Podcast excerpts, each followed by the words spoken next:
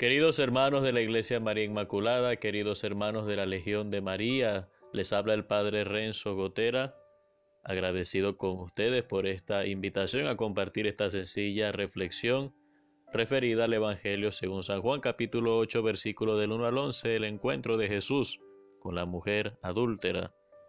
Dice la palabra que Jesús, estando en Jerusalén, acostumbraba a orar durante la noche en el Monte de los Olivos, donde a la postre terminaría siendo aprehendido para ser llevado a su pasión y a su cruz.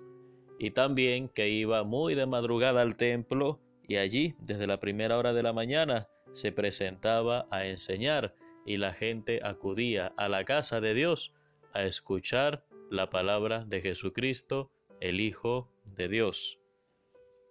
En esa situación, en ese contexto, se aparece una turba llevándole a una mujer sorprendida en adulterio. Dice la palabra que Jesús estaba sentado, como solían hacer los rabinos, los maestros de la época, y le llevaron a una mujer sorprendida en adulterio. Los acusadores eran los escribas y los fariseos, es decir, personas muy competentes y muy entendidas en la ley de Dios y le llevaron a aquella mujer para poner a Jesús en una prueba.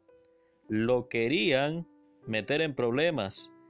Pusieron en medio a la mujer, es decir, a la vista de todos los oyentes, y le dijeron a Jesús, Maestro, esta mujer ha sido sorprendida en flagrante adulterio. Moisés dice que la debemos apedrear. ¿Tú qué opinas? Esto era eh, una eh, trampa que le colocaban a Jesús porque Jesús tenía ya el reconocimiento de ser una persona muy sabia y ellos querían ponerlo en jaque, querían ridiculizarlo delante de la comunidad. Porque claro que si Jesús eh, decía que la apedrearan, entonces el Señor podía tener problemas con las autoridades romanas. Y si y ellos querían eh, a través del poder civil ejecutar a Jesús, recuerden que ellos apelaron al final, apelaron a Pilato para que lo crucificaran porque ellos no podían hacerlo. Y por otro lado, si Jesús decía que no, entonces el Señor estaría siendo complaciente con el pecado, estaría incluso eh, desdiciendo su misión como redentor y por supuesto estaría contradiciendo la ley de Moisés. Entonces Jesús estaba allí en una situación una situación apremiante, pero el Señor no dijo condénenla, tampoco dijo no la condenen. Lo que el Señor dijo fue, eh, bueno, primero Jesús se inclinó, se puso a escribir con el dedo en la tierra. ¿Qué estaba escribiendo Jesús? Algunos padres de la iglesia dicen que estaba escribiendo los mandamientos, porque Dios escribió con su dedo los mandamientos en las tablas de la ley.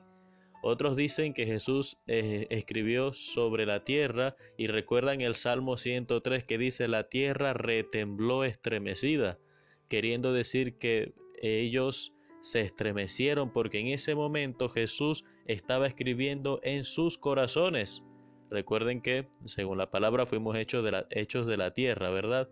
Entonces, en ese momento Jesús escribiendo en la tierra como que hizo una iluminación sobre la conciencia de todos los presentes, de todos los acusadores, para que ellos, en vez de ver a la mujer, pudieran verse a sí mismos.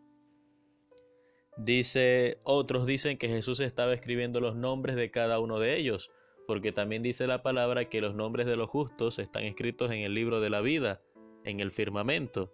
En cambio, el nombre de los pecadores está escrito en la tierra, que el viento puede borrar para que ellos se dieran cuenta que ellos también eran pecadores, eran débiles, estaban hechos de tierra. Entonces son interpretaciones que vienen de los primeros siglos. Pero Jesús se inclinó, eso también es importante. Eh, sentado veíamos que era un maestro que enseñaba, pero aquí se inclina y eso, mis hermanos, también hace referencia a la compasión, Inclinarse significa que Jesús desde su santidad, desde su amor, desde su dignidad infinita de ser el Hijo de Dios, se rebajó, se inclinó, se agachó para encontrarse con nosotros en nuestro pecado. Cada vez que tú te confiesas el Señor se inclina, el Señor se, se rebaja para ir al encuentro misericordioso contigo a través del sacerdote. Entonces Jesús está escribiendo, pero ellos siguieron insistiendo en su pregunta. Y Jesús entonces se incorpora y les dice, aquel de ustedes que esté sin pecado, que le arroje la primera piedra. Como decíamos ahorita, el Señor dijo, bueno, la pueden, no, les dijo que la apedrearan, pero dijo que lo podían hacer bajo una condición, que no tuvieran pecado. De modo que el Señor los invitó a un examen de conciencia. Esto es muy importante. Cuando tú vas a identificar el pecado de otra persona, antes haces un examen de conciencia de tu propio pecado. Acuérdate de la palabra que dice que a veces somos muy prontos en ver la paja que hay en el ojo del prójimo y no vemos la viga que llevamos en el nuestro. Y Jesús de nuevo se inclinó y siguió escribiendo en la tierra. Algunos autores ven aquí un signo de la gran misericordia de Dios, porque Jesús no solo tuvo misericordia de la adúltera, tuvo también misericordia de los jueces. En ese momento ellos empezaron a ver, a ver su conciencia, empezaron a ver todos los pecados, seguramente el Espíritu Santo los ayudó, y Jesús, que estaba de, pie como el que juzga, se había incorporado, se volvió a agachar y se puso a escribir de nuevo. Es como una forma de que el Señor no los quería avergonzar, de que el Señor les permitió que ellos fueran recapacitando y se fueran alejando uno por uno, sin que tuvieran que, eh, sin que se sintieran juzgados por Jesús. Fue un gesto también de gran consideración de parte del Señor. Entonces ellos eh, se fueron retirando uno tras uno, comenzando por los más viejos, es decir, por aquellos que tenían una, un mayor conocimiento de las cosas de Dios, y pudieron tener una mayor claridad de conciencia seguramente porque también eran los más pecadores. Jesús al final se queda solo con la mujer. El, en el Evangelio también se nos dice, en Mateo capítulo 18, que por cierto es el Evangelio del día de hoy, que cuando vayamos a corregir a alguien, primero hablemos a solas con esa persona, después buscamos dos testigos y después ante la comunidad.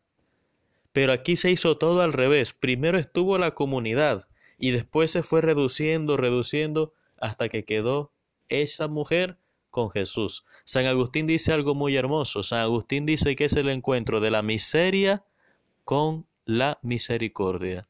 La mujer representa la miseria, el pecado, Jesús representa la misericordia, la indulgencia, porque el Señor dijo que para apedrearla había que estar libre de pecado, y el único justo era Él.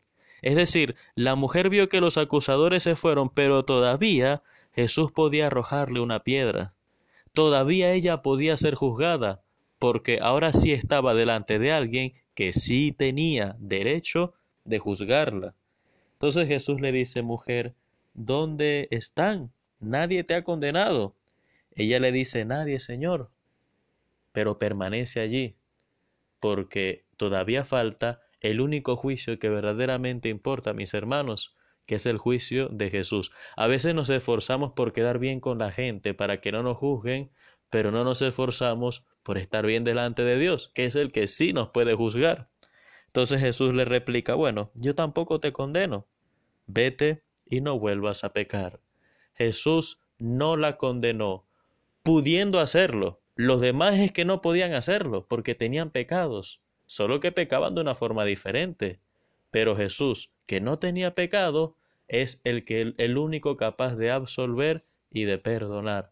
Por eso cada vez que nos confesamos, quien nos absuelve es Jesucristo, a través de la mediación del sacerdote.